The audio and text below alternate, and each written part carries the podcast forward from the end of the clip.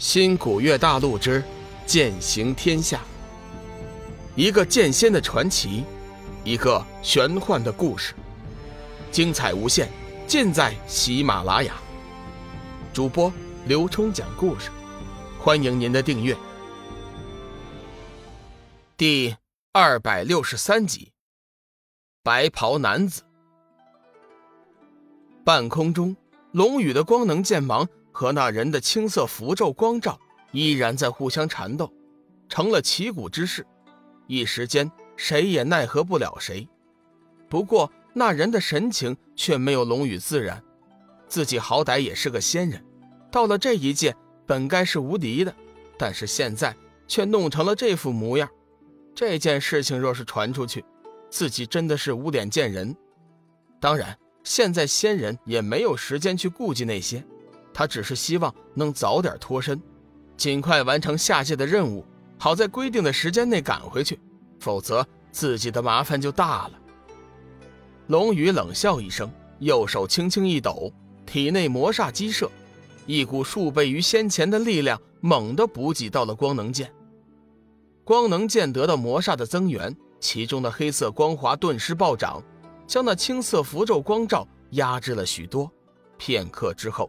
仙人的青色符咒光照已经几乎贴近了身子，眼看就要支撑不住了。志远嘿嘿一笑：“嘿嘿嘿，高高在上的仙人，再接我一招。”志远面带笑容，双手打出一道佛印，在双手间凝聚成一个犹如实体的金色万字，猛地射了出去。仙人看那志远的金色万字打过来，大惊失色。龙宇的光能剑芒就已经够他吃力的了，如今再加上致远的佛法神通，自己岂能无恙？果然，那佛家万字打在仙人青色符咒上，瞬间就突破了其中的防御，并且准确地印在了仙人的胸前。龙宇见状，自然不会放过这个机会，口中怒喝一声，双眼瞬间变成了血红，整个身体上一层实质般的魔光突现。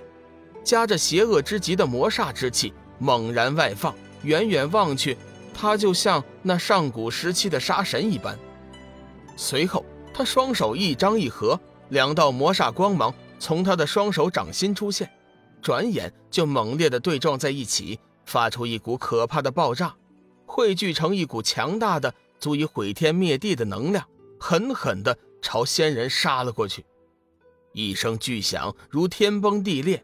夹着可怕的气浪横扫四野，只听得一声惨叫，仙人的身体在那可怕的气浪中，身体翻滚飘射，被强行震飞出数里之外，重重的摔倒在地上，张口就吐出了几口金色的血液。搞定了，兄弟何必，天下无双。志远见那仙人被打倒，开心的在半空中直嚷嚷。龙宇淡淡一笑，急忙调息了一下体内紊乱的气息。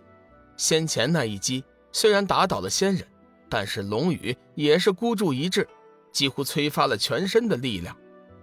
黄极真君飞身上来：“小雨，志远，赶快将斩日仙剑拿回来，切莫伤他性命。”黄极真君生怕龙宇魔性大发，一举杀了仙人，到时候麻烦可就大了。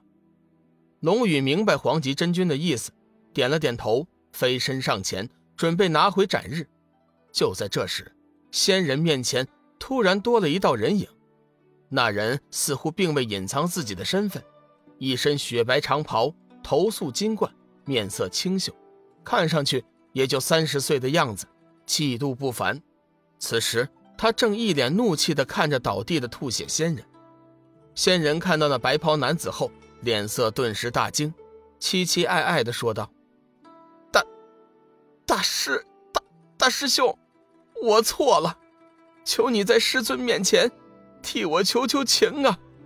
我下次再也不敢了。”哼，这点小事都办不好，真是枉费了师尊的好意。这次三清天准备遇险神将，师尊就是想让你办好了此事。为你争取一个报名名额，没想到，居然差点死在两个修真手里，真是丢脸呐！白袍男子威严的呵斥：“大大师兄，这事儿不能全怪我呀！我本来是想看看老朋友黄极真君的，谁知道会遇见这两位煞星。求你帮我在师尊面前求情啊！以后我一定以你马首是瞻。”仙人苦苦哀求。白袍男子冷哼一声：“哼，都到现在了，你还想骗我？你的事情，我和师尊已经从天地宝剑中全部看到了。若非如此，我也不会下界前来。你先回去吧，师尊有别的事情要交代你做。如果你做好了，定可免责；否则，定会严加惩治。”仙人急忙叩首道谢。刚要返回，突然又想到了什么。大师兄，斩日仙剑的主人怎么办？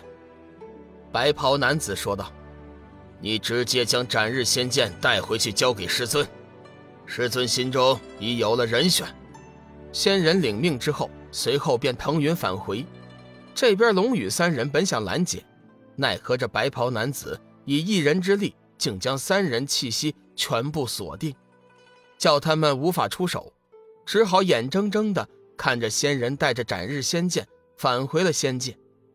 眼见仙人成功进入那虚空中的升仙门之后，白袍男子这才放开了三人，环视了三人一圈后，他那目光锁定在了黄极真君身上，叹息一声：“唉，真君，你这又是何必呢？想你已经修成了准仙，距离飞升……”只不过一步之遥，为何非要为这些小辈强出头呢？黄极真君看了那人一眼，冷冷的说道：“阁下是什么人？我似乎并不认识你啊。”白袍男子似乎并不在乎黄极真君的语气，微微一笑：“哈哈哈，我是黎落的大师兄，也是仙界的土著，是第一次下界。”你自然不认识，不过真君的大名，我倒是早就知道了。只是可惜呀，真君太过固执了，否则也就不会在这下界受苦了。黄极真君微微一怔，惊道：“仙界难道还有土著？难道不全是飞升上去的人吗？”哈哈哈哈当然有土著啊，而且。实际上，仙界原有的土著，比起飞升的仙人数量更多。只不过我们土著仙人，一直都缺乏有效的修炼法诀，在力量上，一直都输于飞升的仙人。所以占据仙界主导地位的，还是飞升仙人。